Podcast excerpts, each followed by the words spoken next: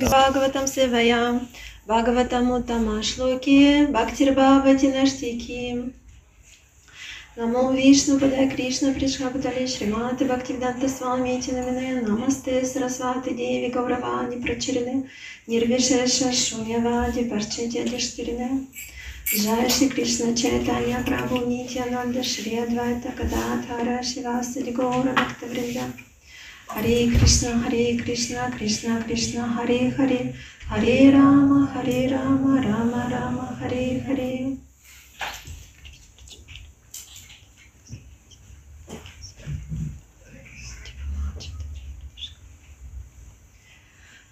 So. Ähm, ja. ओम नमो भगवते वासुदेवाय ओम नमो भगवते वासुदेवाय ओम नमो भगवते वासुदेवाय ओम नमो भगवते वासुदेवाय ओम नमो भगवते वासुदेवाय ओम wir fangen heute mit ähm, zweiten Teil von Srimad Bhagavatam. Ah, nee, zweiter Teil von meinem Lecture, erster Teil von Srimad Bhagavatam. Und lesen heute aus, äh, erstem, aus dem ersten Buch. Das ist ähm, Kapitel 9, Vers 18. Can you speak English? Oh, English. No, you don't understand German. It's fine. It's okay? Lecture will be in uh, German, so if you need English translation, somebody can do. Otherwise, if you are okay with Deutsch, then you can proceed. Sure. Yeah. We can proceed with Deutsch and I can maybe later on explain to my wife. Mhm. Ich dachte, vielleicht sitzen wir ein bisschen zusammen enger, weil es ist. Oder? Also ist das vielleicht besser, weil es irgendwie. Es wird gemütlich, weil sonst ist es. Und es, es fühlt sich so leer an.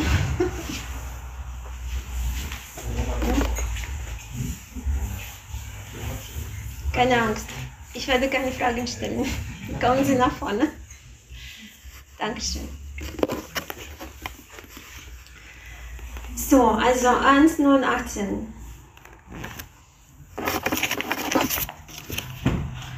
Eshavai Bhagavan Sakshat Adyo Narayana Puman Mohayan Maya Yalokam Gudharcharati Vrishnishu Shri Krishna ist niemand anders als die unergründliche, ursprüngliche Persönlichkeit Gottes. Er ist der erste Narayana, der höchste Genießer. Aber er bewegt sich unter den Nachkommen König Vrishnis, als ob er einer von uns wäre und er verwirrt uns durch seine von ihm selbst geschaffene Energie. Erläuterung von His Divine Grace, Achyay Bhaktivedanta Shri Prabhupada. Der vedische Weg, Wissen zu erlangen, ist die deduktive oder herabsteigende Methode.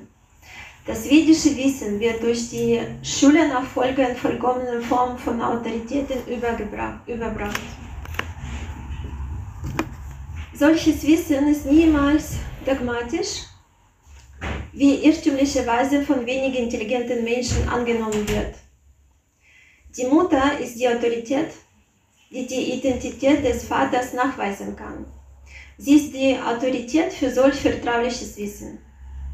Autorität ist nicht unbedingt dogmatisch. Im vierten Kapitel der Bhagavad Gita 4.2 wird diese Wahrheit bestätigt und der vollkommene Lehrvorgang besteht darin, Wissen von der echten Autorität zu empfangen. Eben dieser Vorgang wird auf der ganzen Welt als wahr anerkannt und nur, und nur eingebildete Besserwisser wenden sich dagegen. Es werden zum Beispiel Raumschiffe in All geschossen und man sagt, einige seien auch zur anderen Seite des Mondes geflogen. Die Menschen glauben solche Geschichten blindlings weil sie die heiligen Wissenschaft, äh, weil die heiligen, ah, Entschuldigung, weil sie die heutigen Wissenschaftler als Autoritäten anerkennen. Die sogenannten Autoritäten sprechen und die Allgemeinheit glaubt ihnen. Was aber die vedischen Wahrheit angeht, so ist, die Menschen, so ist den Menschen beigebracht worden, nicht an sie zu glauben. Und wenn sie diese Wahrheit doch einmal anerkennen, legen sie sie falsch aus. Viele Menschen möchten das vedische Wissen unmittelbar bewiesen haben und wenn sich diese Erwartung nicht erfüllt, weisen sie es in ihre Tortheit zurück. Die irregeführten Menschen schenken also der einen Autorität, den Wissenschaftler, Glauben, lehnen aber andererseits die, Autorität der Veden ab. Als Folge davon sind die Menschen heute so tief gesunken. Hier spricht nun eine Autorität über Sri Krishna als die ursprüngliche Persönlichkeit Gottes und den ersten Narayana. Sogar Acharya Shankara, ein Urpersönlichkeitsanhänger, sagt am Anfang seines Kommentars zu Bhagavad Gita, dass Narayana, die Persönlichkeit Gottes, über der materiellen Schöpfung steht. Das Universum ist eine der materiellen Schöpfungen. Narayana aber steht in transzendentalen Stellung zu solch materiellen Dingen. Bhishmadeva ist einer der zwölf Mahajanas, die die Grundsätze transzendentalen Wissens kennen.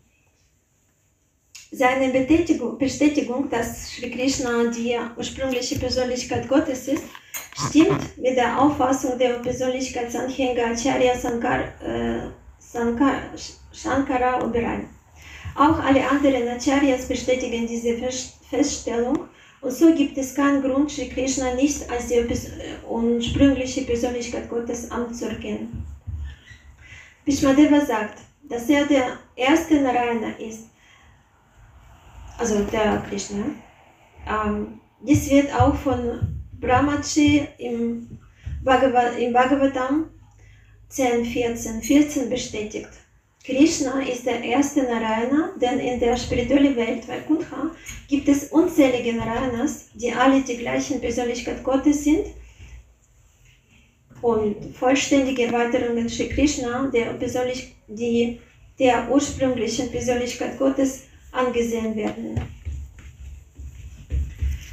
Die erste Form, die von Herrn Shri Krishna ausgeht, ist Baladev. Und Baladev erweitert sich in viele andere Formen, wie zum Beispiel Shankarshana, Pradyumna, Aniruddha, Vasudeva, Narayana, Purusha, Rama und Rinsimha. Alle Erweiterungen sind ein und dasselbe Vishnu Tattva und Shri Krishna ist der Ursprung all dieser vollständigen Erweiterungen. Deshalb ist er die unmittelbare Persönlichkeit Gottes. Er ist, die, er ist der Schöpfer der materiellen Welt und er ist als Narayana die herrschende Gottheit auf alle Vaikuntha-Planeten bekannt. Sein Auftreten unter den Menschen ruft daher Verwirrung hervor. Aus diesem Grund sagt er hier in der Bhagavad Gita, dass törichte Menschen ihn für einen der Iren halten ohne von der äh, Feinheit seines Wesens zu wissen. Die Verwirrung über Sri Krishna beruht auf der Einwirkung seiner inneren und seiner äußeren Energie auf die dritte, die marginale Energie. Die Lebewesen sind Erweiterungen seiner marginalen Energie und daher werden sie manchmal durch die innere und manchmal durch die äußere Energie verwirrt. Die Verwirrung durch die innere Energie geschieht, indem Shri Krishna in grenzenlos viele Narayanas erweitert und den transzendentalen liebevollen Dienst der Lebewesen in der transzendentalen Welt annimmt und erwidert. Und durch die äußeren Erweiterungen seiner Energie erscheint er selbst in der materiellen Welt unter Menschen, Tieren und Halbgöttern, um seine in, Vergessen, in Vergessenheit geratene Beziehung zu den Lebewesen in den verschiedene Arten des Lebens wiederherzustellen. Große Autoritäten wie Bhishma jedoch befreien sich aus dieser Verwirrung durch die Gnade des Herrn.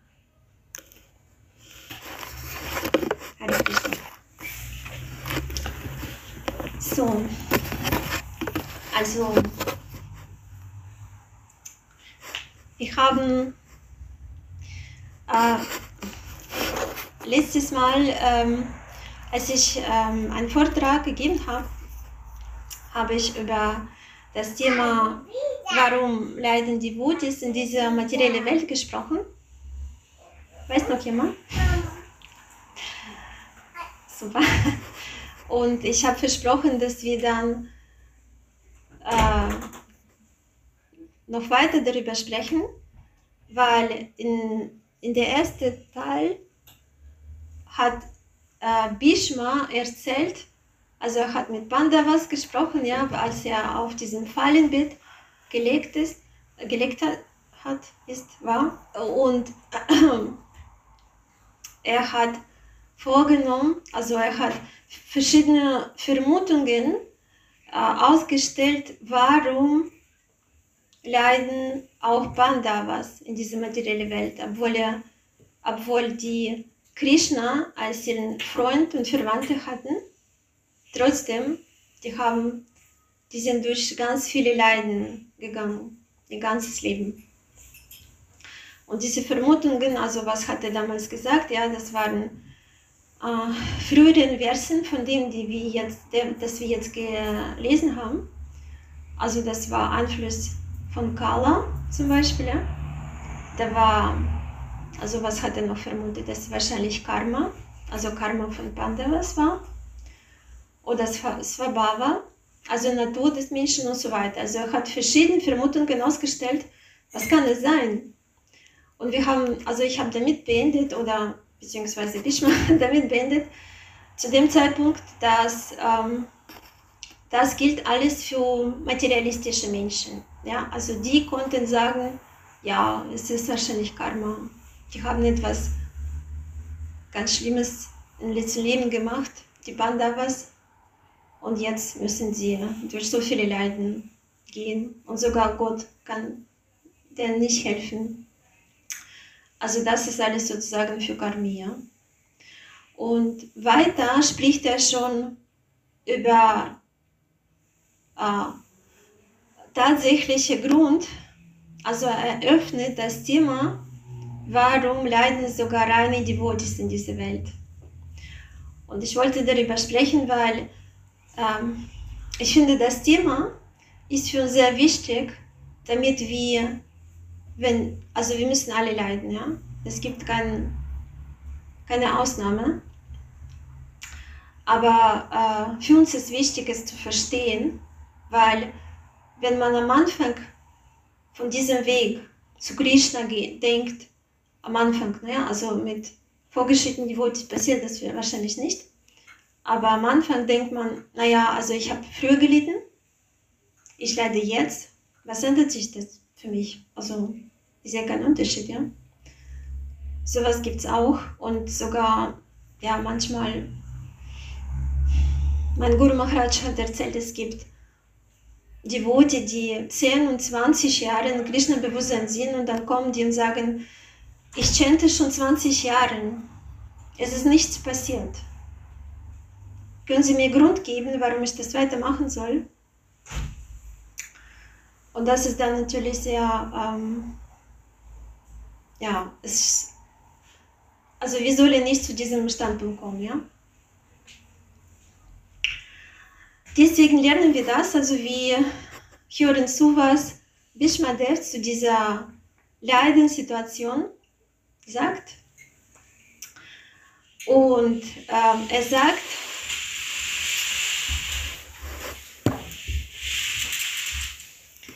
Shri Karanta Kijai.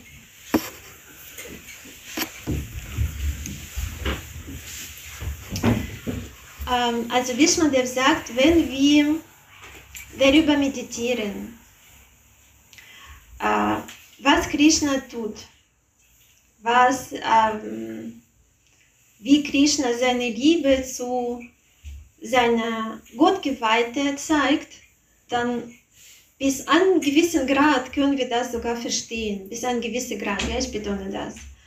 Wir können das äh, nachvollziehen. Warum sogar rein Devoti müssen diese materielle Welt leiden. Also ich werde darüber ein bisschen mehr weitersprechen. Äh, und Krishna in diesem Moment auch ist ganz wichtig zu verstehen, selbst bereit, die größte Opfer zu bringen für uns. Also wir werden darüber ein bisschen so ausführlicher sprechen.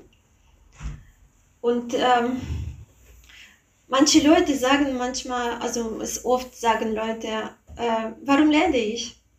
Warum passiert mir das alles? Trotz dass ich an Gott glaube und ich mache sogar bestimmte Opferungen und ich tue alles, was mir gesagt wird, aber äh, ich muss trotzdem mit meinem Kar Karma konfrontieren. Also das Erste zu verstehen, dass Krishna hat mit unserem Leiden nichts zu tun. Ja? Also wir sprechen darüber öfter, aber ähm, das ist nicht so leicht zu verstehen, ja? dass Krishna hat mit materiellen Angelegenheiten nichts zu tun. Also er mischt sich nicht ein in diese materielle äh, Substanzen sozusagen, diese materielle Angelegenheiten, weil er hat äh, Gesetz des Karma geschafft, er Gesetz der Gerechtigkeit und jedes Lebewesen soll mit diesem Gesetz der Natur konfrontieren, also entsprechend seiner Karma. Ja? Also das, da mischt sich Krishna nicht ein. Und äh, trotzdem, ah, und ja, was wichtig ist, also wir wissen am Anfang, dass, oder wir lernen das aus den Veden, dass ja, die Devoti aber haben ja doch keine Karma, oder? Also die Devoti sollen ja kein Karma haben. Wir bauen das ab durch hingebungsvollen Dienst. Ja, wir lernen das. Und dann kommt die Frage, warum kommt meine Karma immer noch hinter mir? Also was, wo, wo wird sie abgebaut? Ähm, und genau das Thema wollte ich jetzt besprechen. Äh, warum haben sogar auch die Votis, die vorgeschritten sind, die leben immer noch Unglück, Stress, Krankheiten, also alle diese Dinge, die eigentlich Materialisten auch erleben, ja. Aber das ist zwei verschiedene Sachen. Wir werden das sehen. Wo ist der Unterschied? Es gibt ganz große Unterschied. Also in äh, nächsten Vers, äh, Bhagavatam, also in 9, 19, wir haben jetzt 18 gelesen, das ist Vers 18, also 19 steht, der Herr sagt, ich bringe meinen Geweihten in missliche Lagen, damit er im Austausch transzendentale Pava mit mir noch mehr geläutert wird. Und Srila Prabhupada erklärt es weiter, also das steht im Kommentar, und Srila Prabhupada erklärt, den Gottgeweihten in materielle Schwierigkeiten zu versetzen, bedeutet ihn von der trügerischen materiellen Beziehungen zu befreien. Materielle Beziehungen beruhen dem, auf dem Austausch materiellen Genusses, der wiederum hauptsächlich von materiellem Reichtum abhängt. Wenn der Herr daher den materiellen Reichtum fortnimmt, wird der Gottgeweihte völlig zum transzendentalen liebevollen Dienst hingezogen. So, befreien, äh, so befreit der Herr die gefallene Seele aus dem Netz des materiellen Daseins. Also ähm, die wichtigste Lektion, die wir oder eine der Lektionen, die wir von äh, Bhishma Devas Rede ziehen können, dass alles, was von Krishna kommt, müssen wir mit einem dankbaren Herzen annehmen. Also Trinate Pisunichina, ja, Tarora Pisakishnana ist praktisch unser wichtigster Vers. Und warum so ist, warum wir das doch, doch mit dankbarem Herzen, also warum kommt weiter, können wir sogar darüber freuen, dass es uns geschickt wird. Also, dass wir nicht nur Glück nach Glück nach Glück haben und so weiter. Das äh, erklärt sich weiteres. Also, wir sind schon ungefähr alle auf dem Niveau zu verstehen. Es gibt keine Hoffnung auf materiellen Glück, für niemanden, für Devotees auch, ja. Und äh, mein Guru Maharaj sagt, sagt dann interessanter Satz, das ähm, gefällt mir so sehr, also das beruhigt sogar in bestimmter Weise. Wenn wir dieses glückselige Gefühl, völlige Hoffnungslosigkeit haben und uns vollkommen auf dem, äh, uns vollkommen an, an Gott wenden, dann können wir echte Glück verstehen oder spüren. Also er sagt über glückselige äh, Gefühl der völlig, völlige Hoffnungslosigkeit. Also wenn wir zum Beispiel einem Materialisten sagen, ja, diese glückselige Gefühl, völlig Hoffnungslosigkeit, der wird sagen, bist du Sadomasochist oder sowas, ja, also geht dir gut, äh, Hoffnungslosigkeit und Glück kann man nicht in einem Satz zusammenbinden. Aber äh, das Problem ist, dass so lange wir diese Hoffnung halten, an diese Hoffnung uns an diese Hoffnung binden, Hoffnung von materiellem Glück, von irgendwelcher ähm, etwas, was noch zu uns kommt. Wir müssen nun vielleicht mehr arbeiten oder mehr verdienen oder Frau wechseln oder Mann wechseln oder noch was. Solange wir das haben, solange werden wir Sklave von dieser Hoffnung. Also sprich, Sklave von dieser materiellen Welt. Das sagt, auch äh, Mahabharata sagt das auch. Da gibt es auch diese Erklärung dazu, dass wenn, wenn wir an, uns an Hoffnung, an materielle Hoffnung halten, werden wir Sklave von dieser Hoffnung und von allen anderen Leuten. Weil unsere Hoffnungen sind, sind normal mit anderen Leuten verbunden. Ja, verbind, verbunden ist. Und ähm, diese Welt, Krishna sagt, dass diese Welt ist, also er nennt sie Dukhalam Ashashvatam. Dukhalam heißt ähm, das Haus der Leiden. Und ähm, in dieser Welt gibt es immer äh, Badam Yad wie Badam Natesham. Das heißt, bei jedem Schritt, ja, das ist glaube ich das Badam Badam, ja, bei jedem Schritt wird uns immer Leiden verfolgen. Und Krishna sorgt auch dafür, dass wir uns in dieser materiellen Welt nicht so komfortabel fühlen. Das ist nicht wie in einem warmen Bad sich fühlt, ja. Das ist tatsächlich mal mit kalter Dusche auch überfließen wird. Und ähm, von daher soll man wundern, wenn Leiden kommen? Nee, oder? Also wundert jemand, wenn es auf mich Leiden kommt? Nee, ist schon, man, man ist schon gewohnt, ja? Man soll vielleicht wundern, wenn kein Leiden kommt. Dann denkt man, oh, bald muss was kommen. Ist irgendwie ungewöhnlich. Und Bhagavatam bestätigt das mit vielen Beispielen. Ja, also aus Bhagavatam kennen wir ziemlich am Anfang erschreckende Geschichten. Zum Beispiel Prahlad Maharaj.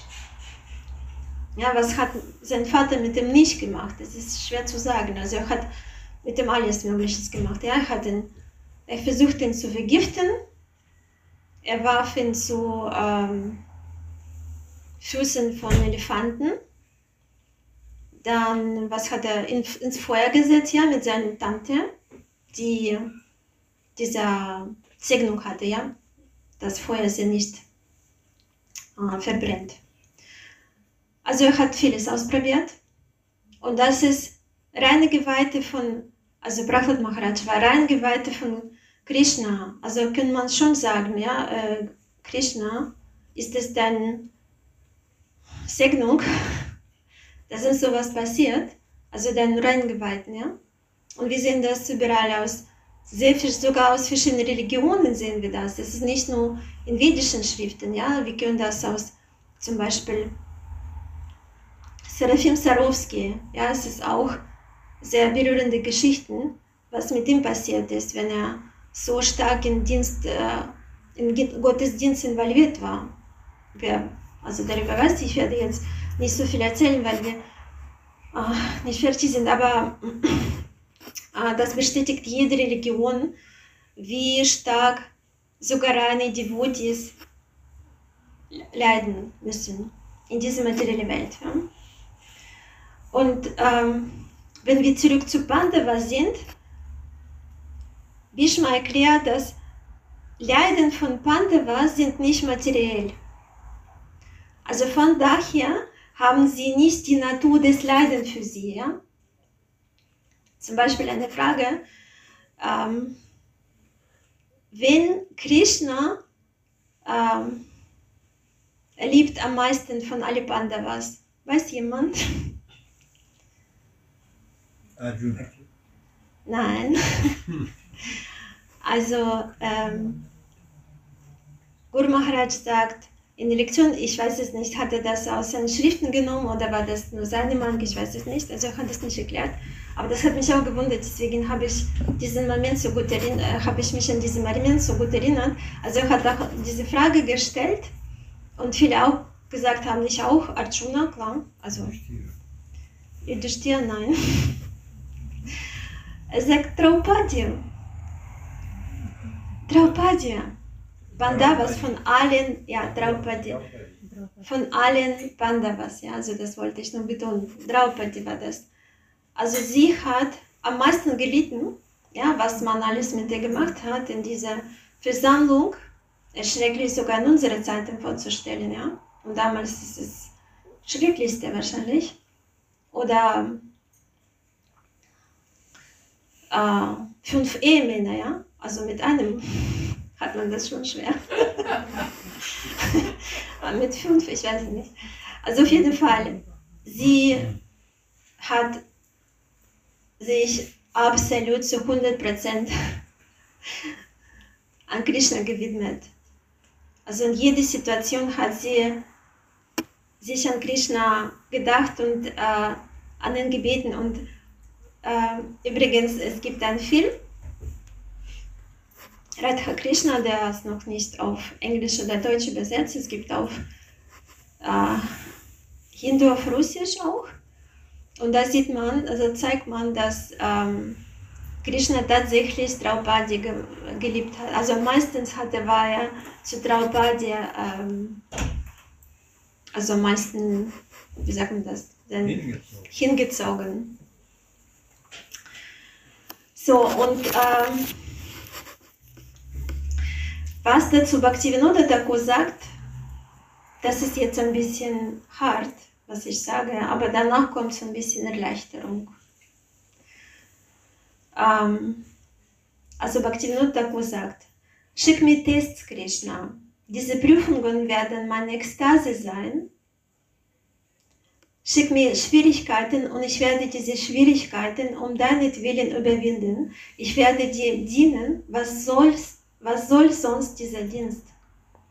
Was bringt es zu sagen, dass ich ein Diener bin und mich trotzdem an einem warmen Ort niederlassen möchte? Was nützt es zu behaupten, dass ich Krishna dienen möchte und gleichzeitig von Schwierigkeiten zu fliehen? Dazu kam mir auch, als ich das ähm, vorbereitet habe, dazu kam mir auch noch eine Lektion von meinem Guru Maharaj. Er hat erzählt, es war noch, als er, also es war schon vor vielleicht 20 Jahren, ich weiß jetzt nicht mehr, wann das genau war, aber es war noch so ziemlich vor langen Jahren. Also er war in diesem Tempel in Moskau und er hat da Lektionen gegeben. Damals war er noch Vajjanat Prabhu. Ja? Ja, weiter. Vajjanat, genau. Und äh, die, haben das, die haben das auch darüber gesprochen und er sagte, also er hat so ganz so eine motivierte Lektion gegeben darüber, dass wir tatsächlich, also dass je wir mehr um diese Leiden, so wie Queen Kunti, ja, je mehr wir darüber freuen oder wollen, diese Leiden und beweisen, dass wir uns zu Krishna tatsächlich also zu Krishna, dass wir uns zu Krishna, an Krishna widmen, ja, dass wir völlig unser Leben ihm abgeben, so dass wir nichts mehr materielles interessiert sind, desto mehr sind wir, ähm, werden wir gereinigt, ja, desto mehr beweisen wir unsere Liebe. Okay, und Brahmachari, die waren so motiviert, dass die angefangen haben, am nächsten, am nächsten Tag haben die angefangen, das zu beten. Also Krishna, sende mir Leiden. Also ich weiß nicht, mich motiviert das nicht, das zu sagen, ne? aber ich meine, also bin noch nicht so weit, aber Brahmacharya, die waren so, Brahmacharis sind manchmal so, ja, das machen wir jetzt, also schick mir jetzt, jetzt, ich will schon jetzt viele Schwierigkeiten haben. Nach einer Woche, also wenn man bittet an Krishna, dann kommt, was man bittet, ja, also oft kommt das. Also erster Punkt, nach einer Woche, es waren wenige Brahmachari Einige sind weggegangen. Die haben eine Woche ausgehalten. Und dann einige waren weg und die anderen aufgehört haben, darum zu beten. Deswegen betone ich, also wir beten noch nicht in Schwierigkeiten. Ich meine, also vielleicht ältere Devote wissen das, also die, sie wissen das besser, aber also auf dem so unteren Niveau, sozusagen auf einem niedrigen Niveau, beten wir noch nicht um Schwierigkeiten. Ja? Also ich erzähle das nicht darum, dass wir das bitten, sondern dass wir verstehen, wie, mit, wie wir mit Leiden umgehen sollen. Ja? Und äh, Krishna sagt in einem Vers vor dem 18., also äh, Vers 17, ein reiner Gottgeweihter des Herrn sieht die Leiden, die der Herr ihm zukommen lässt, als eine Gunst des Herrn an. Gunst ist Покровительство. Also auf Russisch, wer das Wort nicht weiß, wird da, weil Leute, das ist Покровительство, ja? das ist Расположение, Благословение. Ich übersetze nur, weil es sehr äh, wichtig zu verstehen. Und ähm, was das bedeutet, also aus aus äh, materiellen Sicht sind wir natürlich mit solchen Aussagen wie Dukalam, Ajashvatam, sind wir natürlich ziemlich pessimistisch. Ja? Also das Haus der Leiden, man leidet die ganze Zeit, man stirbt sowieso und so weiter. Da sind wir natürlich ziemlich pessimistisch. Ja? Ähm, also ich hatte zum Beispiel, als ich schon junges Mädchen war, ich hatte ziemlich ähm, starke Allergie gegen den Satz, ähm, alles, alles wird gut. Also ich war irgendwie nur vor Krishna-Bewusstsein gegen diesen Satz allergisch, weil was ich nicht verstehen konnte, noch als also junges Mädchen konnte ich das nicht nachvollziehen. Erste, wann wird alles gut? Alles wird gut. Wann? Zweite, äh, bei wem wird alles gut? Also bei mir war noch nicht alles gut. Und die dritte Frage war, wann kommt das, wenn es noch früher nie war? Alles gut, ja. Deswegen, wenn man gesagt hat, alles wird gut, also das hat mich, oh, das hat mich ähm, nicht beruhigt, höflich zu sagen. Und also diesen Satz, ich meine, aus materiellen Sicht, diesen Satz hat für uns wenig Sinn. Ja? Weil alles wird in dieser materiell, materielle Welt nie, alles wird gut, wird nie in der materiellen Welt. Von anderer Seite, äh, wir sind, also aus spirituellen Sicht kann man uns hoffnungslose Optimisten nennen, weil wir können sogar Leiden aus dem, was wir lernen. Wir können sogar Leiden als Ekstase nehmen. Ja? Weil wir dabei Krishna immer haben und wir wissen, was diese Leiden bedeuten. Oder wir werden jetzt bald wissen. Oder wir wissen, wenn wir Srimad Bhagavatam lesen, wenn wir das irgendwann zu Ende lesen, wir werden das schon wissen, was Leiden bedeutet und wie man damit umgehen kann. Also natürlich, das ist nur sozusagen, wir sprechen darüber kurz, aber das tief zu verstehen, da muss man tatsächlich ganz Srimad Bhagavatam lesen. Das ist sehr wichtig, damit wir ganz, ganz tief in diese Wissen ähm, tauchen und können unterscheiden, ja, also zwischen materielles und transzendentales Leiden sozusagen. So, und das heißt, Pessim- Pessimismus ist Verständnis, dass wir da sowieso ertrinken in dieser Welt, da es keinen Ausweg gibt. Und gleichzeitig Optimismus für uns bedeutet, dass wir, egal was uns passiert, wir haben immer Krishna mit uns. Und ähm, Bhishmadev erzählt, also eine, er wiederholt ein sehr berühmter auch ähm, Spruch, der jeder kennt, dass ähm, die Wege des Herrn sind unergründlich. Ja? Das heißt also, niemand kann der Herr verstehen. Niemand. Also, wir können nicht seine Pläne verstehen, wir können nicht seine Absichten verstehen. Wir können überhaupt bis, bis ein gewisser Grad Krishna verstehen. Sogar ich habe in einer Lektion von ähm, Guru Maharaj gehört, leider habe ich nicht mehr gefunden, als ich das ähm, bereitet habe, diese Lektion. Ich habe nicht gefunden, wo das war. Das waren von tausenden Lektionen. Er sagte, dass Krishna völlig zu verstehen können nur drei Mahajanas. Nur drei. Die ganzen drei Welten. Ein davon war Narada Muni, soweit ich mich erinnere. Und noch zwei weiß ich nicht mehr, wer das war. Also Bhishma und wer noch? Also es ist insgesamt nur drei. Er sagt, Vyasa kann ihn vielleicht verstehen oder vielleicht auch nicht. Nee, Vyasa war nicht dabei, glaube ich. Ja, genau. Vielleicht ja, vielleicht nicht. Aber die drei, die verstehen, das war noch irgendwelche Muni, glaube ich. Ich bin mir nicht sicher. Auf jeden Fall, für mich heißt das, okay, wir sind aus, ausgeschlossen aus diesem völlig Krishna verstehen. Ähm, also es muss uns tatsächlich schon am Anfang klar sein, wir werden ihn nie zu Ende verstehen, ja. Und mh, äh, das Vers 16, also wir sind drum in dieser Verse, in diesem Bereich Srimad Bhagavatam da. O König, niemand kann den Plan des Herrn Shri Krishna kennen, obwohl große Philosophen eingehen, eingehend danach forschen, sind sie verwirrt.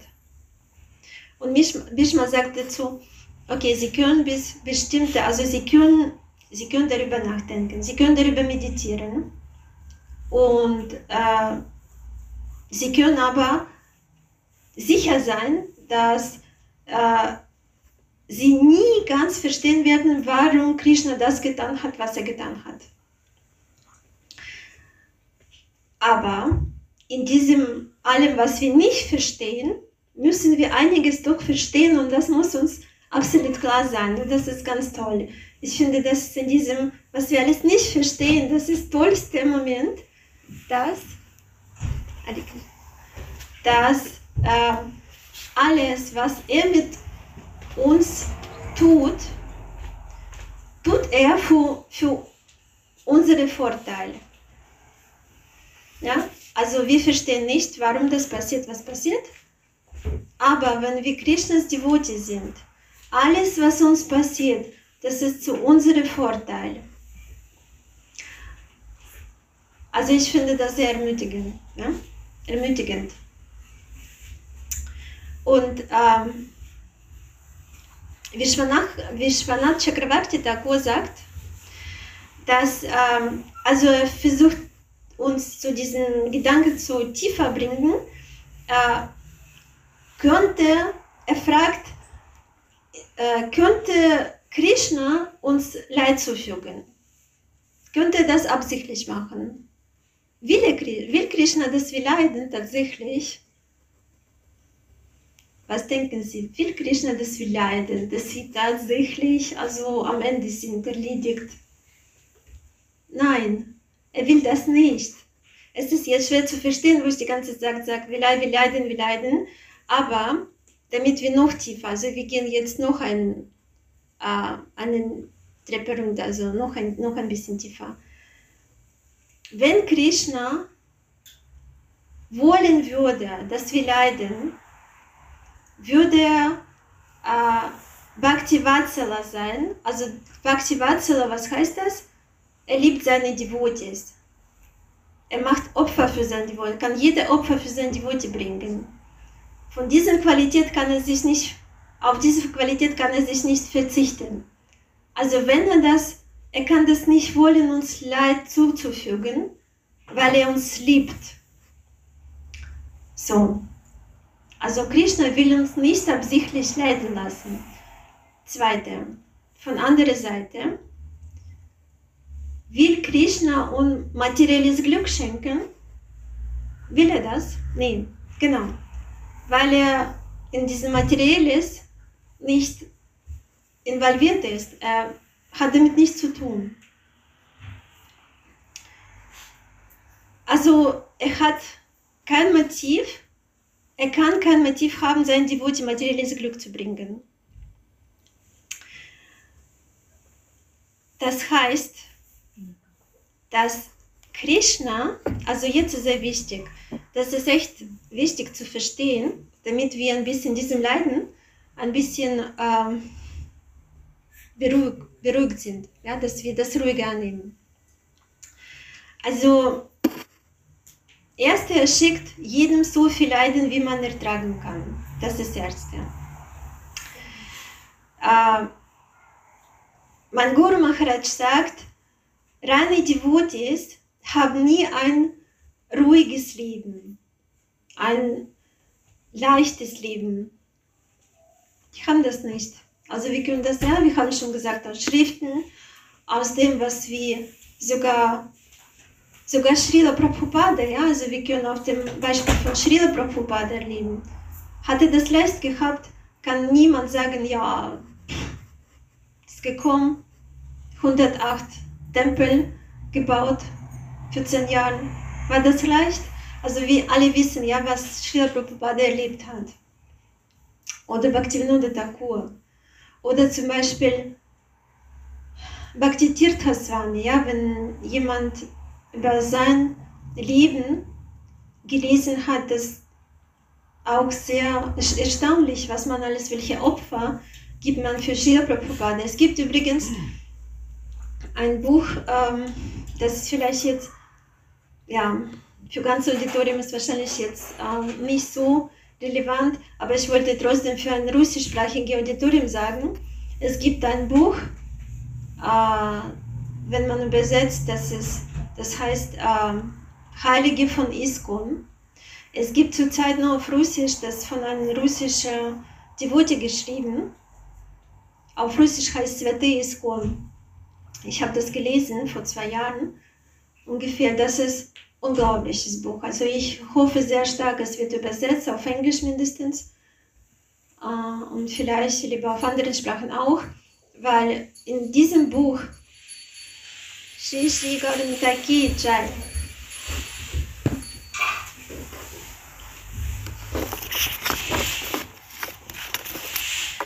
äh,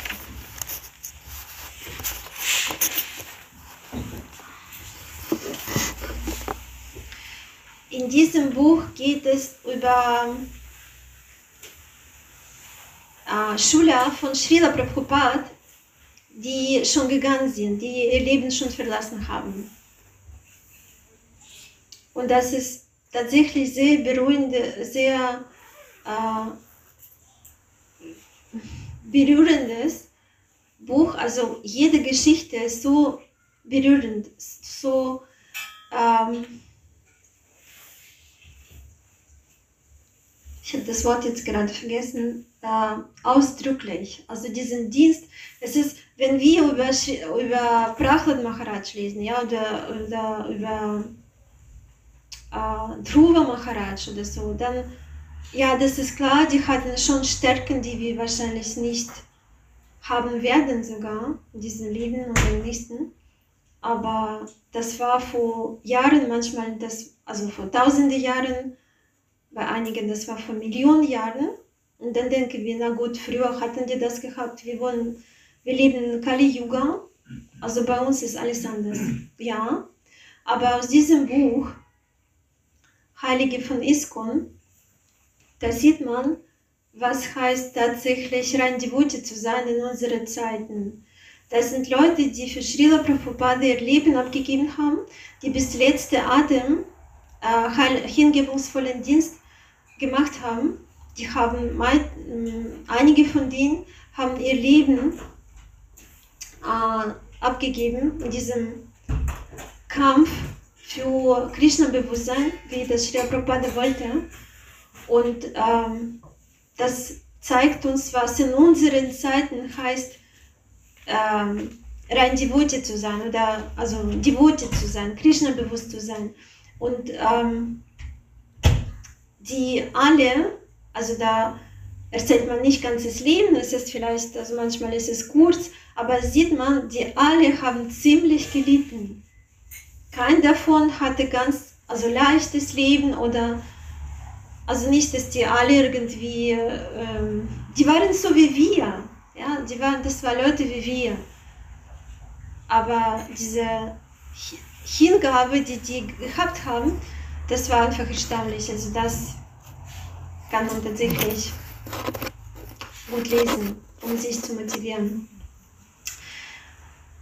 Also ähm, zurück zu Bishmadev. Die wichtigste Lektion, alle diese, all diese Anweisungen, ist, dass wir äh, genug Demut haben sollen, um diese Lektionen des Schicksals anzunehmen, was uns geschickt wird, und äh, Krishnas Wille annehmen. Und dann irgendwann können wir Krishna selber annehmen. Also ich habe vor kurzem ein, äh, eine Lektion von Radhanath Swami zugehört. Es war auf Englisch. Da war ein Satz, der hat mir unglaublich gut gefallen. Also der ist zwar ja so alles, was wir lernen, aber trotzdem hat das so gut gesagt. So ähm, ah, so durchdringend war das. Also er sagte,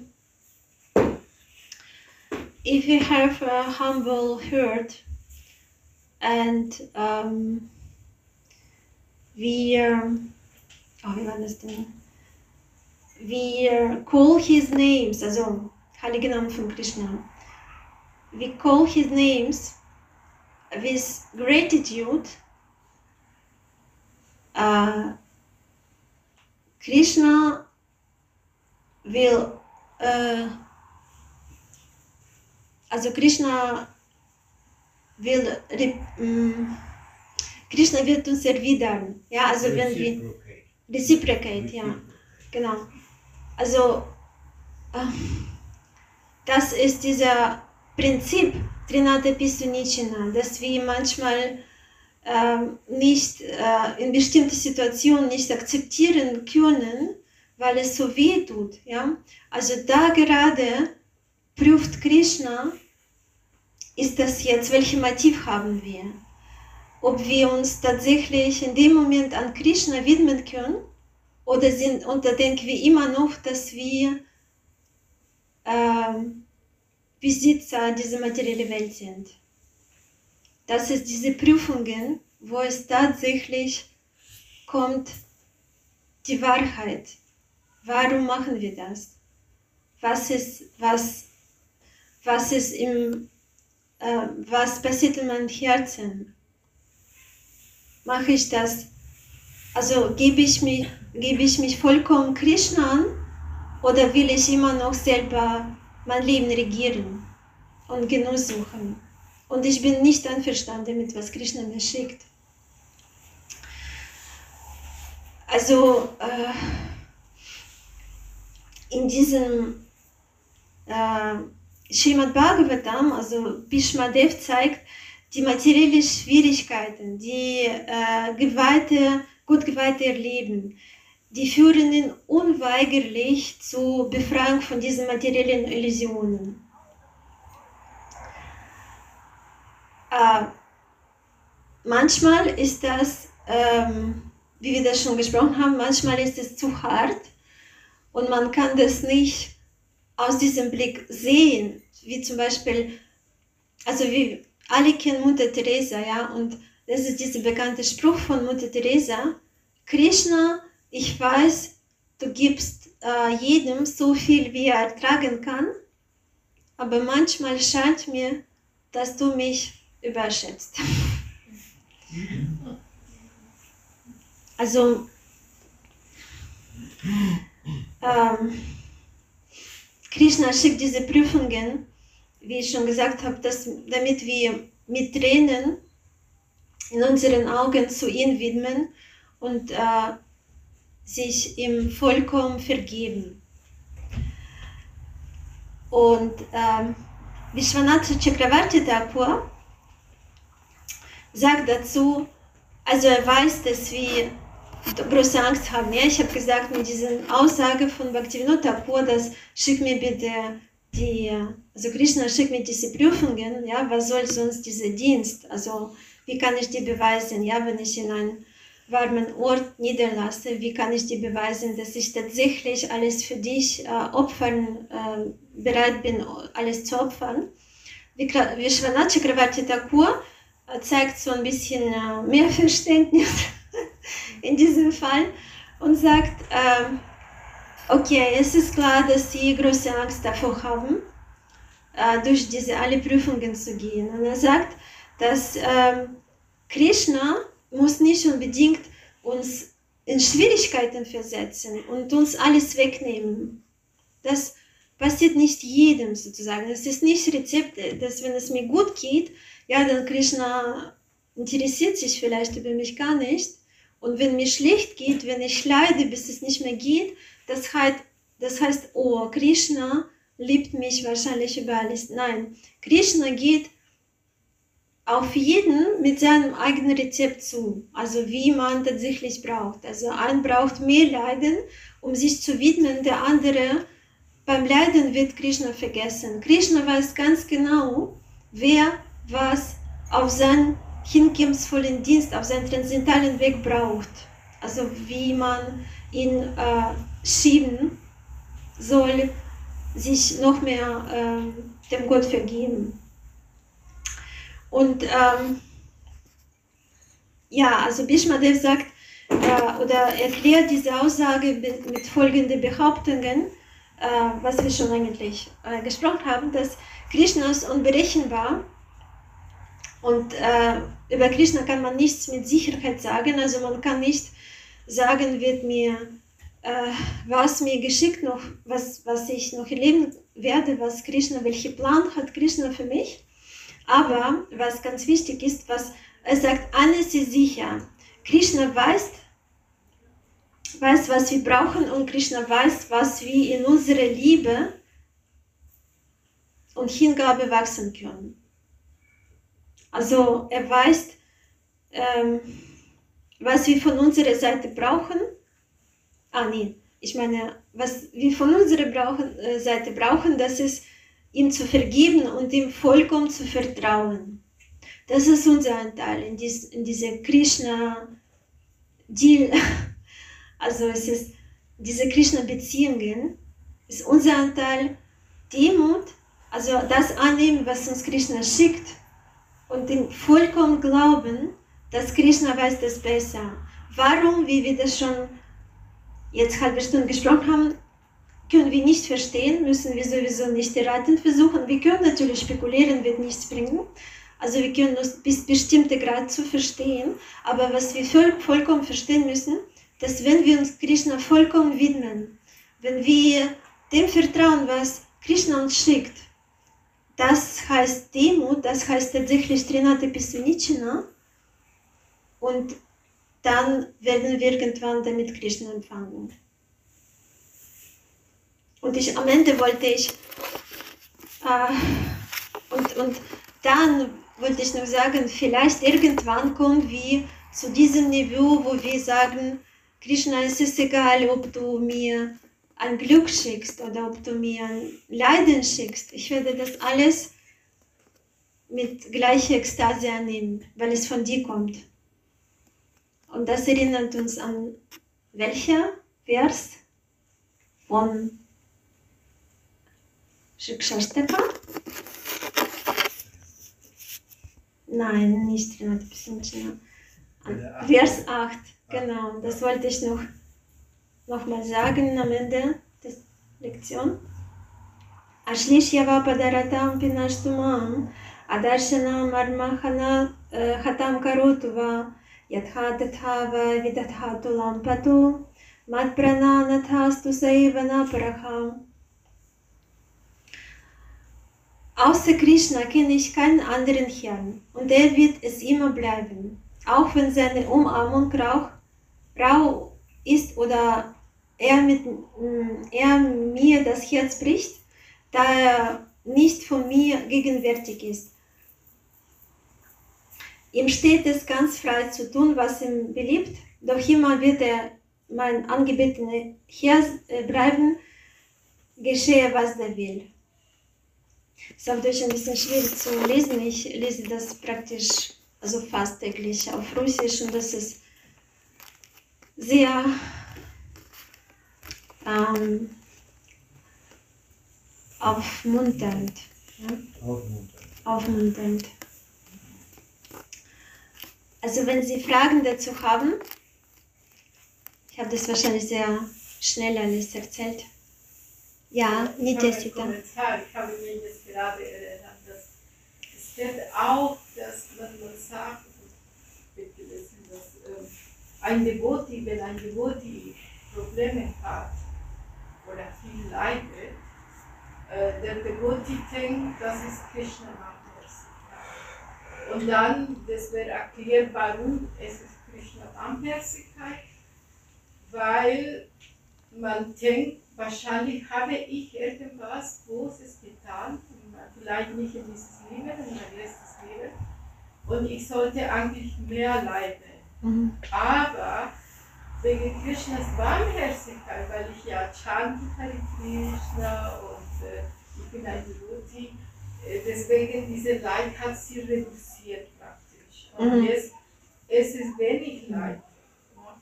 Und dann Prabhupada erklärt, es ist genau wie man einen Finger Mhm. schneidet. Äh, wenn ein Devoti am Finger schneidet, das ist, oh, man sieht, oh, das ist so wenig, als wenn ich kein Devoti würde, würde ich wahrscheinlich ein Auto fahren oder Mhm. Schlimmeres. Aber weil ich ein Devoti bin, dann ist das reduziert. Das, das ist der Grund, warum man sagt, das ist Krishna. Mhm. So kann man Ja. Ich würde das gerne was anhängen. Genauso auch andersrum. Krishna spricht auch, die Halbgötter können nur so viel Materialismus ähm, erlauben, wie er es eigentlich zulässt. Mhm. Also auch nach seiner Güte, Barmherzigkeit oder auch ähm, Entsagung entscheidet er als letztes, so viel materialistische Energie wird bewegt. Auch Mhm. wenn natürlich die Intelligenz erstmal von den Halbgöttern geht. Wir sind mehr involviert in den karmatischen Handel von uns. Ja. Ja. Also am Ende steht immer Krishna. Genau. Aber schön gesagt, weil das Karma-Gesetz wird, ist, halt, ist halt für uns auch sehr, sehr wichtig, auch glaube ich in der heutigen Zeit, zu verstehen, dass, dass das alles nichts aus dem Nichts kommt. Genau. Also von einer Seite, das ist Karma, ja, von anderer Seite, es ist, also, es ist sowieso nicht zu verstehen, ja, ob das Karma ist, ob oder zum Beispiel eine Lektion, mein Guru Maharaj sagt, es war so provozierend, also viele Leute waren verwirrt. Er sagt, haben wir Karma noch? Und dann Leute so, ja, natürlich, klar. Und dann sagt er, sind Sie keine Devotees? Also Devotees haben kein Karma mehr. So ein bisschen Ruhe und dann, nein, nicht mehr.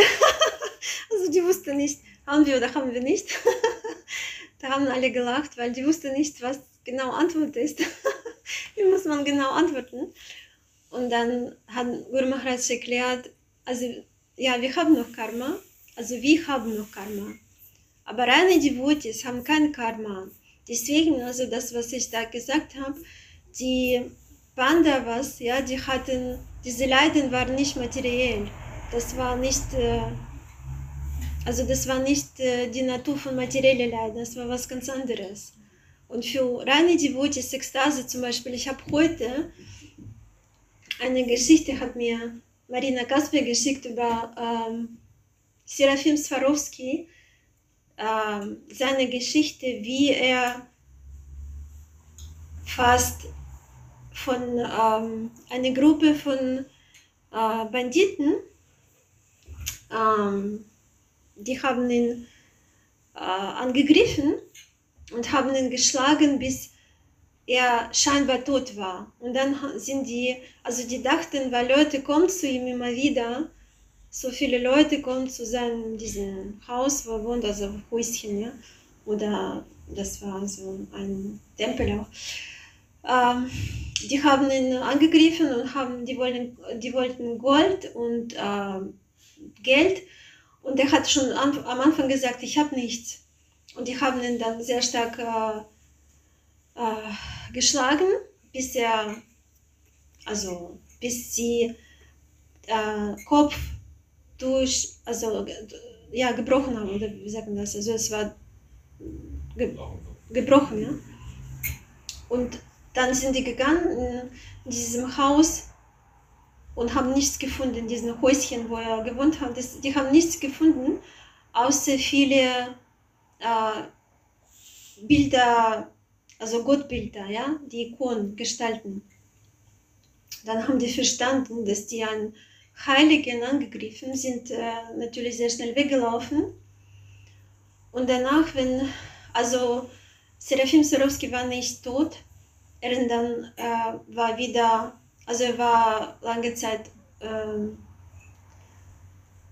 bewusstlos und dann irgendwann, als er wieder zu sich kam, müsste er zu diesem Tempel, zu, zu dieser heilige Bruder, ja, wo er wohnt, ich weiß nicht, nein, ich weiß nicht genau die ganze Geschichte, ich habe das noch nicht so durchgelesen, die ganze Geschichte, also er war zurück zu, zu seinem, seinem Gottbruder und äh, er war völlig im Blut. Und ganze Zeit, als er versucht hatte, zu, dieser, ja, zu diesem Tempel zu kommen, hat er ähm, gebeten, hat er Gott gebeten, dass er diese Leute, die mit ihm sowas gemacht haben, dass die in Unwissenheit sind, dass, die, äh, dass er Mercy schickt und er macht mit, die, mit denen nicht. Ja, können, Sie, können Sie das vorstellen, diese, dieser Unterschied? Also wenn, ich weiß nicht, es ist, von daher kann man schon aus diesen kleinen Geschichten kann man schon, wenn man überlegt, kann man schon sehen, was für Größe haben diese Menschen, ja, diese reine Geweihte, was haben die für Größe ähm, der Seele. Also wenn uns jemand nicht begrüßt oder irgendwie falsch anschaut, da kannst du schon diesen Menschen viel Schönes wünschen. Aber da ist nur, also die haben ihn praktisch umgebracht. Und der hat, ja, er ist gerochen, er konnte nicht gehen, ja, er ist so zu dem Tempel, ge, wie sagt man das, so gerochen, ja? Also, was? Gekrochen. Ge- ja, das, Gekrochen. gekrochen, Kriechen. gekrochen, Gekrochen. okay, Deutschunterricht wird später. Und äh, wollte, ja, also um Mercy für diese Leute bitten beim Gott. Also das ist der Unterschied zwischen uns und reine Gottgeweihte. Aber es ist alles möglich. Also es ist nicht so, dass ja, wo, wo die sind, wo, wo ich bin, wenn wir das Schritt nach Schritt, das zu verstehen, diese Natur von Leiden und Srimad Bhagavatam lesen und Krishna dienen und das alles unter, äh, was wir immer sagen, unter ähm, ähm, Führung von spirituellen Meister, dann irgendwann zuerst werden wir das vielleicht einfach verstehen können und mit der Zeit können wir das sogar so, so wachsen, dass wir das selber erleben können. Dass wir niemandem Schuld geben dafür, was uns passiert. Niemandem. Nie rächen, nie Schuld geben. Und dann können wir schon tatsächlich Gottgeweihte mit großer Buchstabe nehmen. Ja. Also es war eine sehr schöne Vorlesung. Man bekommt ja jetzt den Eindruck, dass äh, hingebungsvoller Dienst leicht bedeutet. Wo wir aber doch immer hören, dass äh, chant Hare Krishna and be happy. aber wie, wie erklärst du das jetzt? Also, ähm, erst ich erkläre ga- ganz aus organisatorischer Sicht. Ich habe nur zweite Teil von Lektion genommen, die ich, äh, also das nur Verlängerung oder zweite Teil von der ersten Lektion, wo das Thema war, warum leiden auch die Wut in dieser materiellen Welt. Das ist zweite, äh, zweite Seite ja, von äh, dem, was wir alles erleben, weil wenn wir nur darum sprechen, es, als Rajashri da war, ja, sie hat gesagt, wir müssen nicht leiden, ja, das Chant und Beheben, dann habe ich noch Frage gestellt, wenn Sie sich daran erinnern, äh, erinnern dass, äh, ist das so, dass wir automatisch glücklich sind, wenn wir chanten und Dienst machen, sind wir automatisch glücklich, ist das wahr? Und sie hat damals auch geantwortet, nein, das nicht. Also sie hat auch so ein bisschen dann äh, die Antwort, so ein bisschen eine weitere Antwort gegeben, weil wenn wir nur die Seite präsentieren, ja, du chantest und du bist happy, was kann dir noch passieren? Und nach zehn Jahren oder fünf oder weiß nicht, nach ein paar Jahren sogar sieht man, oh, ich habe immer noch so viele Probleme. Ich muss so und das und das erleben. Ich bin immer noch krank. Äh, meine Verwandte haben sich immer noch nicht geändert. Die sind immer so nerv die sind immer noch so nervend wie früher. Dann kann es sein, dass äh, wir dann falsch über unseren hingebungsvollen Dienst verstehen, etwas verstehen. Also wir müssen beide Seiten verstehen. Das war gerade über das Leiden in der materiellen Welt. Habe ich, habe ich geantwortet? War eine Problem? Ja. Okay. Ja, mir ist auch eingefallen, diese Geschichte von den Karmeliter-Nonnenorden. Also die Mhm. Karmeliter sind ganz besonders dafür berühmt, viel leiden zu wollen. Mhm. Da gab es diese, diesen Film, wo eine von denen so Typhus hatte und immer so gespuckt hat und so am Sterben war. Und die haben sie alle verehrt, weil sie so schön leidet, weil Jesus ja auch gelitten hat. Mhm. Und dann hat, war in dem Film, da hat sie in so einen Becher gespuckt. Und die eine Nonne hat dann ihren Finger in den Becher getan und hat es in den Mund gesteckt. Und das bedeutet, jetzt ist sie auch angesteckt und wird dann auch sterben. Und das war für die so das Höchste. Jesus hat gelitten am Kreuz. Und dann gibt es diese Stigmata, 127 Mhm. Heilige im Katholizismus haben so sich vertieft in das Leiden Jesus am Kreuz, dass die die Blutung hier an den Händen hatten und an den Füßen, Mhm.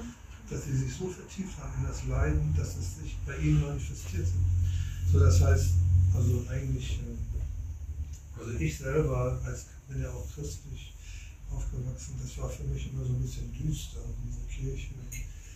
Prabhupada hat gesagt, warum soll man seinen Guru verehren, wie er am Kreuz angenagelt ist und das so hinhängt. Also es gibt auch Leiden in unserer ISKCON oder in der Mhm. Vaishnava-Kultur, Haridas Thakur, die Mhm. sind auch alle am Leiden gewesen. Aber wir betonen eigentlich mehr so das Positive Mhm. dass wir sagen, wir channeln be happy und äh, Harinam und das ist das Happiness. Mit dem Happiness kommt natürlich auch Leiden, aber die Betonung ist mehr auf Mhm. Also, das, aber das ist nicht zu tun mit Erscheinungsweise von materialischer Welt. Das ist Unwissen, Unwissenheit. Wenn du nimmst das und äh, vergiftest. Ja, das war so ein bisschen, wir, wir bitte gib uns auch Leiden. Mhm. So, das ist ja von denen auch so, bitte, wir wollen extra leiden. Das ist ja die Grammatik von denen. Und dann steckt sie den Finger rein. Das ist ja so, kommt in diese Richtung. Das, wenn die Devotis bitten, ja, ich will auch schön leiden, Mhm. das erstrebenswert. Also meine Verwirklichung vom Leid ist äh, nach vielen Jahren, äh, wir leiden sowieso alle. Ob wir die Bodis sind oder nicht. Also in jeder materiellen Welt. Materielle Welt, hast du auch gesagt, ist eben ein Ort des Leids. Wir sind hier in einem materiellen Körper und der, von, der materielle Körper ist vom Leid nicht zu trennen. Geburt, Alter, Krankheit und Tod. Also alle leiden, ob sie nun die Bodhis sind oder nicht, aufgrund der Tatsache, dass wir hier in dieser Welt und einen materiellen Körper haben. Aber bei Devotis führt das Leid, welches sie äh, auch erfahren, dazu, dass sie den Körper transzendieren, weil sie bei Krishna Schutz suchen.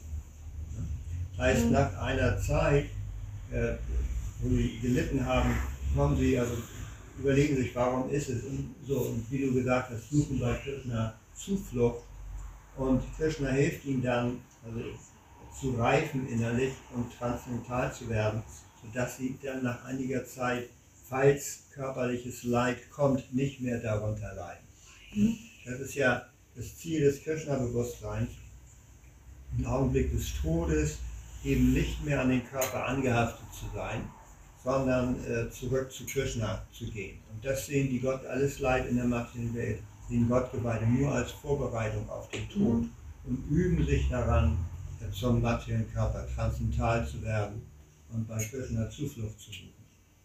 Oft ist es so, dass gerade die Bodhis am Anfang äh, Zeiten des Leides durchmachen. Also war es bei mir. Körperlich sehr leidvoll, was ich da durchgemacht habe.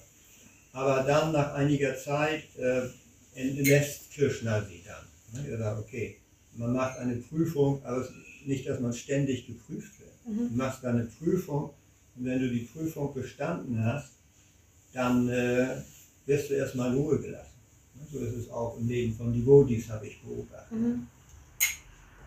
Deswegen meine ich, also dass es, ich finde das zu, als Bestätigung äh, von Ihren Worten, dass wenn wir die Natur de, des Leidens verstehen, dann können wir die transzendental wahrnehmen. Also eigentlich Ziel des Lektion, ich weiß nicht, ob sie äh, erreicht ist, ob ich sie erreicht habe oder nicht.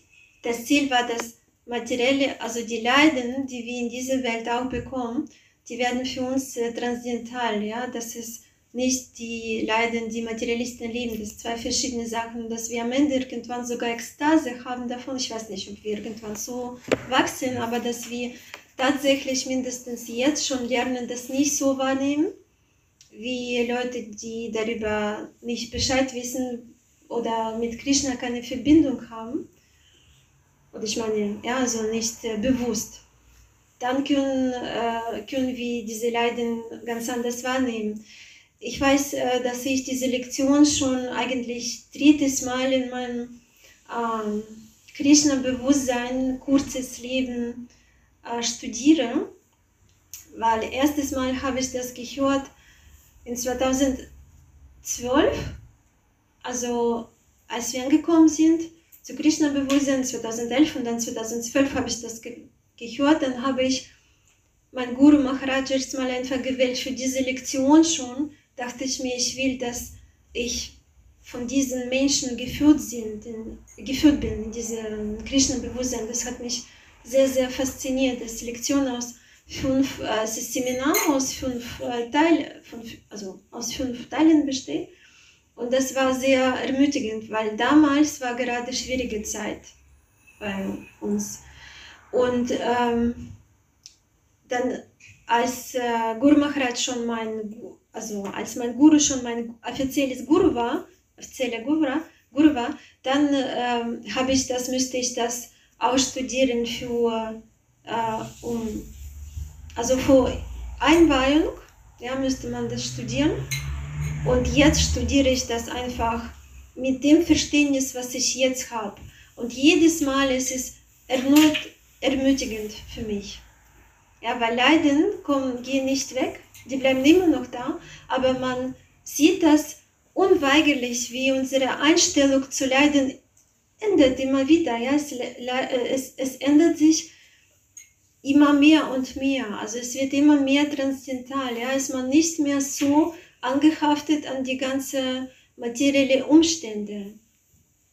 Und ich glaube, das ist sehr stark zu danken von solchen Wissen, die äh, durch unsere Gurus kommen. So, deswegen war mein Ziel. Ich weiß nicht, wer der erste war. Spirituelle Ja. Leben ist Ähm, ich wollte ja auch erzählen von dieser Geschichte oder das ich auch erzählt oder ich habe das auch festgestellt, dass wenn die Devotees leiden, Devotees leiden viel, es ist so wie ein Ventilator der Karma. Also wenn Ventilator dreht sich, das ist so wie der Karma, aber am Anfang und danach man ausschaltet diese, diese Ventilator. Das heißt, in diesem Moment, wo wir anfangen zu chanten, Hare Krishna, und Devotees zu werden, es ist schon ausgeschaltet.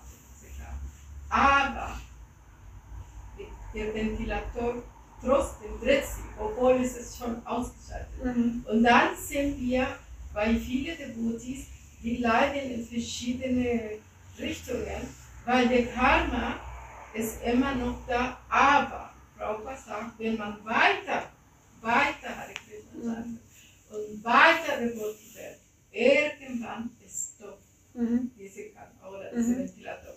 So, das sollen wir auch es nicht haben, weil ich hatte auch mir gefragt, wieso, was viele Devotees schon gestorben sind, Prabhupada Schüler. Und am Ende des Lebens, die haben so viel gelitten. Mhm. ne? Mhm. Und dann, es macht Sinn, wenn man das überlegt, okay, in dieses Leben, diese Ventilator-Karma ist weitergegangen, aber nächstes Leben, ne? dann Mhm. können die profitieren in ein besseres Leben oder vielleicht sogar zu Krishnas. Mhm. Aber auf jeden Fall braucht es auch einfach weitermachen. Selbst, Weil die Probleme, die sind da, ob du Mhm. mutig bist oder nicht. Genau. Ähm, deswegen tut mich so weg, manchmal, wenn die Devotees liegen weg von verschiedenen Gründen, aber man wünscht den Devotees, es ist egal, wo die sind, dass sie weiter Krishna. Mhm.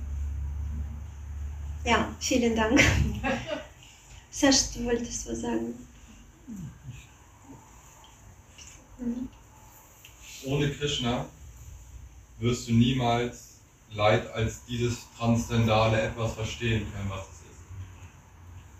Man sieht es ganz doll an den Christen, dass das Abendmahl, das Blut Jesu, was verteilt wird, sagt der Pastor, Jesus Blut für dich vergossen und er schenkt dir Wein oder Traubensaft ein. Dann heißt es, Jesus Leib für dich gebrochen und er gibt dir eine Oblate. Das ist eine Opferkultur, eine Opferzeremonie eines Menschen, eines Gurus, weil wir nicht verstehen, weil wir denken, wenn wir Krishna nicht kennen, ist Leid eigentlich fast schon göttlich. Mhm. Und dieser Fehler, dass wir denken, dass Leid ohne die transzendalen Gesetzmäßigkeiten und das Karma-Gesetz, was dahinter steht, akzeptieren wir es sogar als etwas Gutes. Mhm. Und damit legitimieren, legitimieren wir eine teuflische, asurische Handlung. Und zwar das Toten und das Blut. Ich trinke das Blut Jesu Christi und wir wissen, dass wir nicht mal mehr das Fleisch von lebenden äh, von Tieren essen dürfen. Was für ein Unterschied ist da auf einmal? In der ich akzeptiere Leid, ich ergötze mich an dem Leid, weil das Leid, was ohne Gott produziert wird, können wir nicht verstehen. Es wurde der Papst gefragt nach dem 11. September, wie kann das passieren? Es wurde nach dem Tsunami gefragt, der Papst, wie kann das passieren? Wo ist Gott? Wieso lassen wir diese Millionen Leute sterben? Und der Papst meint, er weiß es nicht. Jesus hat gelitten und dadurch gehört Leid dazu. Das ist kalt. Mhm. Das ist richtig, richtig kalt. Und daher ist es wichtig, dieses Karma-Prinzip halt zu verstehen und irgendwann Leid zu transzendieren. Genau. Dankeschön. Aber wenn wir irgendwann mit Hingabe zu Krishna gebetet und danach irgendwelche Probleme hat uns weg von diesem Weg geworfen, ja. Aber Krishna hat uns nicht vergessen. Er hat unsere Gebet schon gehört und be begleitet uns immer weiter. Aber wir an der Seite schon stehen dieses Weges. Er versucht uns mit verschiedenen Leid als Lehr, als Lehr, da wieder zurückzubringen. Deswegen, ohne Krishna-Bewusstsein ist Leid ziemlich scheiße.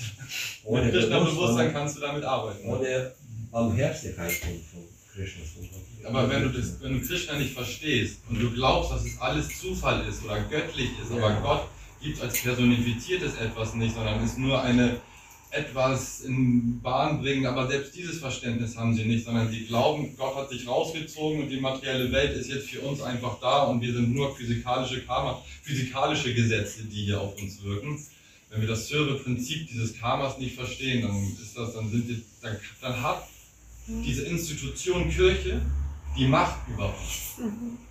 Und es geht letztendlich darum, nehmen wir die Macht, die wir abgegeben haben, durch das Krishna-Bewusstsein wieder an uns.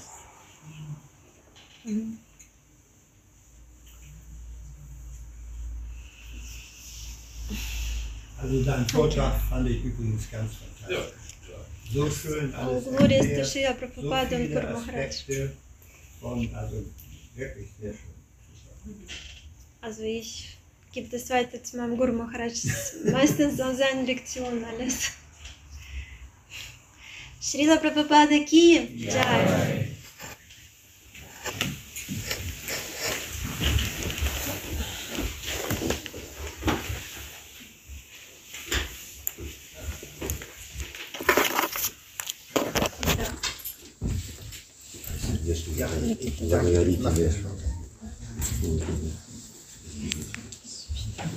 Ja, ja.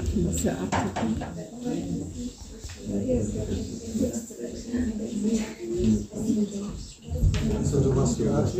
Ja, warte.